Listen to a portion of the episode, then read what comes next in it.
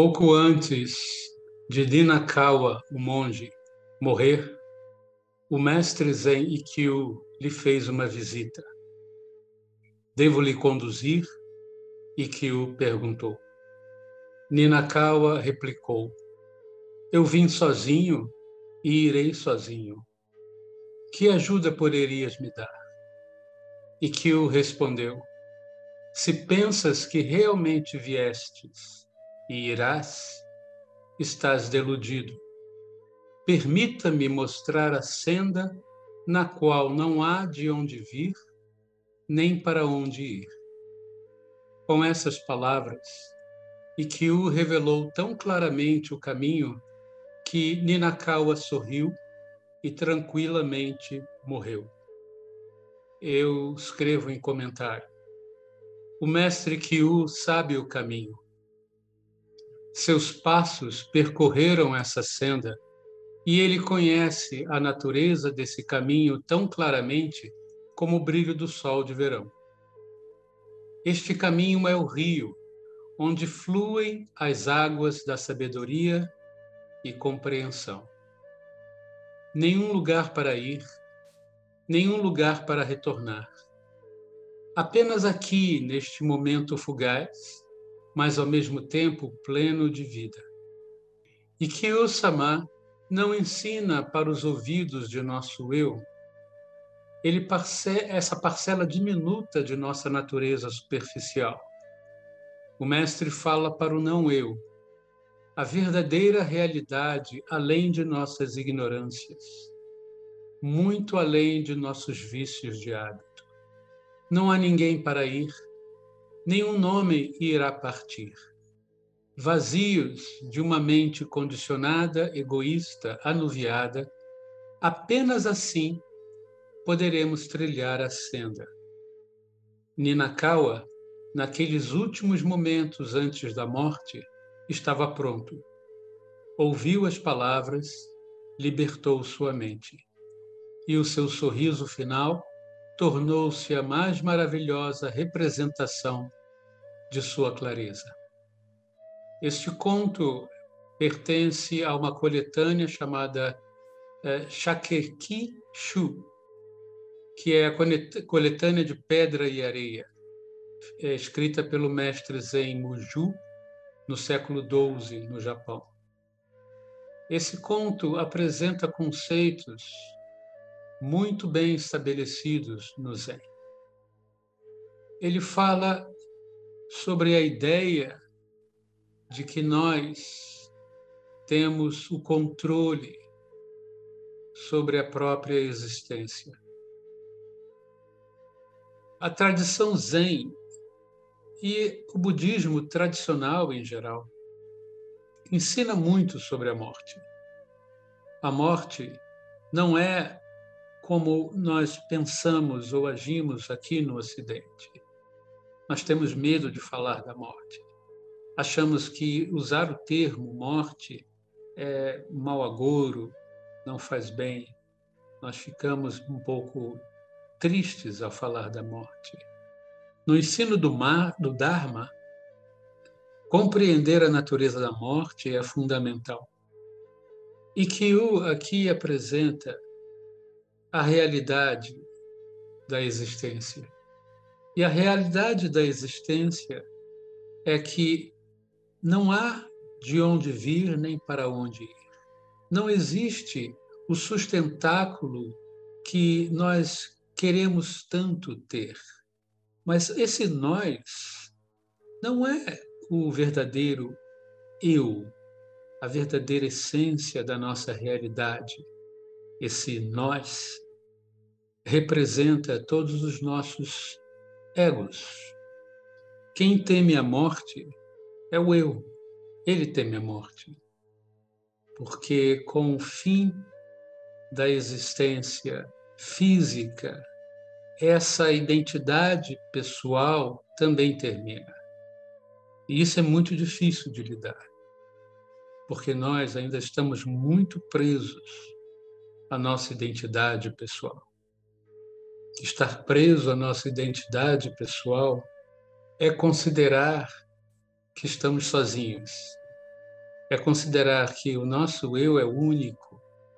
E é por isso que Ninakawa diz: Eu vim sozinho e irei sozinho.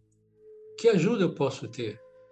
E que o responde: Se você pensa que realmente veio e vai, está iludido. Não existe um eu que veio, nem um eu que vai. A existência se manifesta e a identidade pessoal é criada. Mas essa identidade pessoal é uma construção naturalmente impermanente e que o ensina ao Ninakawa, no momento de sua morte, um momento muito forte, um momento muito importante, ele ensina a natureza totalmente vazia do eu. E esse é um ensinamento muito dito no Zen. Nenhum lugar para ir, nenhum lugar de onde vir. Apenas agora. E esse mesmo agora é uma constante. É um momento que se recria cada pequeno instante. Ele não perde. É interessante, em termos de fenômeno da nossa mente, como o momento presente é tão avassaladoramente presente, e, no entanto, nós somos distraídos dele, dele todo o tempo. Estamos sempre presos ao passado, puxando ansiosos para o futuro. Eu procuro ensinar sempre nas minhas práticas presenciais que, mesmo enquanto eu falo, enquanto eu dou a palestra de Dharma, eu me pergunto o quanto todos vocês estão realmente ouvindo. Isso, por favor, não é uma crítica, mas é uma constatação de como a nossa mente vagueia. Como é difícil manter o agora em concentração e foco porque é isso que é o foco. Essa que é a concentração. É manter a mente de uma maneira maravilhosamente equilibrada no fluxo do presente. Quando é dito no Zen, não há de onde vir, nem para onde ir, o ensinamento diz: não existe passado, não existe futuro, o passado já se foi, o futuro não existe. E o que então se manifesta? O que nesse momento se manifesta em um constante fluxo de vida?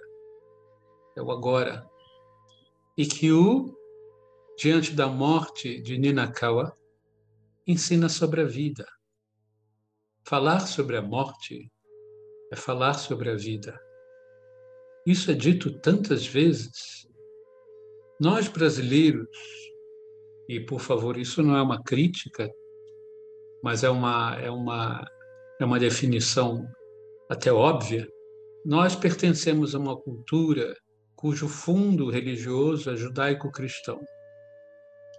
O conceito de morte é, no âmbito mais superficial dessa religião, da religião cristã, é um tabu, porque para muita gente existe o receio de que nós não fizemos o suficiente para conseguir o perdão de Deus e a aceitação nos céus.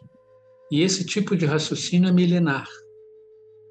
Nós somos criados nessa sociedade e somos, mesmo que não sejamos, se alguém aqui não for cristão, nós somos todos criados na cultura cristã do Brasil. Então a morte é um tema difícil. O budismo é uma religião asiática e o ensinamento budista é um ensinamento em que a morte faz parte integral porque ao revelar a essência da morte como parte da impermanência, a nossa mente aprende a viver com equilíbrio e plenitude.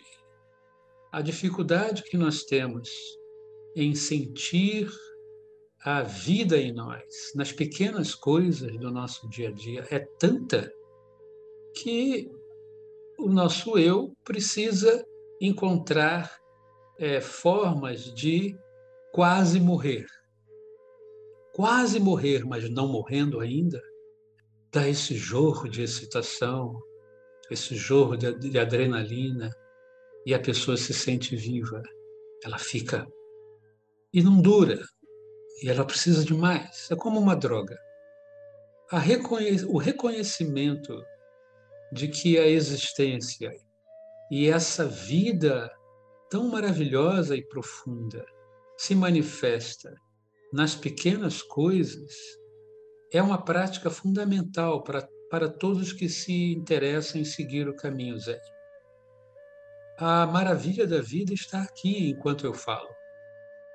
E não é porque eu falo, mas porque a vida se manifesta maravilhosamente a cada instante. Não é necessário você cair de um precipício e quase morrer para você sentir a maravilha da vida. O que é preciso é que nós saibamos reconhecer que a verdadeira maravilha da existência não está mais no passado, não vai vir ainda no futuro. A verdadeira maravilha da existência é o agora, tão simples, tão bonito. Daqui a pouco essa palestra de Dharma vai terminar, vocês vão voltar aos seus afazeres, outros vão fazer qualquer outra coisa. Não importa, ler um livro, ouvir uma música, não importa. Tudo isso, enquanto feito nesse momento, é maravilhoso. Essa é uma realização que exige muito de cada um de nós. Exige muito de nossa prática e exige muito de nosso discernimento. O nosso discernimento é aquele que, ao ouvir o que eu tenho a dizer, consegue perceber algo valioso que seja bom de fazer, bom de experimentar. E com isso, nós nos incentivamos a continuar nesse caminho, a continuar na senda. Como o Ikkyu ensinou a Ninakawa, a senda não está no lá atrás ou lá na frente. A senda é nesse momento. E maravilhoso que Ninakawa ouviu o ensinamento, sorriu e morreu. Morreu em paz, porque ele deu a final realização de que a identidade pessoal ela pode deixar de existir quando for o seu tempo. Nós não somos o que nós achamos que somos. Nós simplesmente não somos na nossa vida pessoal, no nosso dia a dia, trabalho, relacionamentos. Como eu sempre digo, o, a identidade pessoal ainda tem alguma função. Ela é necessária. Mas Ninakawa estava morrendo, estava às portas da morte. E ele ainda iludido de que ele era sozinho, uma identidade separada das outras. Existe um belo sutra do Buda que é chamado Sutra do Melhor Modo de Viver Sozinho. Primeira vez que eu li esse sutra, quando eu era mais jovem, com menos, menos experiência, eu fiquei meio chocado. Ué, mas é para viver sozinho? É para ficar isolado? E eu fiquei maravilhoso, maravilhado com o sutra. Porque o sutra não fala da solidão ele fala do fato de que nós não temos um eu para ser sozinho. e que a ideia de solidão é uma ilusão. Nós nunca estamos sozinhos. O eu pode se sentir sozinho, mas o não eu, a nossa última realidade, sem querer ser é, pueril, a nossa última realidade é realmente o universo. Por mais que isso pareça um lugar comum, no discurso Zen, isso é uma verdade. É uma verdade. Quando nós somos jovens, a ideia de morte não é uma coisa que nós venhamos a nos preocupar. À medida que nós ficamos mais velhos, algumas pessoas começam a ficar mais preocupadas com a morte. O ensinamento do Zen é não há preocupação. Existe a realidade da nossa finitude e ela se manifesta a partir do momento em que nós nascemos. Portanto, a morte não é uma questão dos velhos. A morte é uma questão da natureza, da própria existência. A morte transcende o tempo. O ensinamento da morte no Zen é o ensinamento de viver sempre no presente e não se perder no que é, nesse eu do passado ou se vai haver um eu no futuro. No aqui e agora só existe a existência. O que forja o nosso eu é a nossa memória do nosso passado e o nosso planejamento para o futuro. Esse é o eu, transitando de cá para lá. Um eu sem passado, sem futuro, é um não eu. Ele não precisa de uma construção sólida para existir. E essa identidade pessoal permanece apenas para nos dar a coerência. Eu sei que esse é um ensinamento difícil e que para algumas pessoas talvez há muito a se descobrir nessa questão. Mas esse é um, um conto zen que eu acho extremamente bonito e forte de muitas maneiras.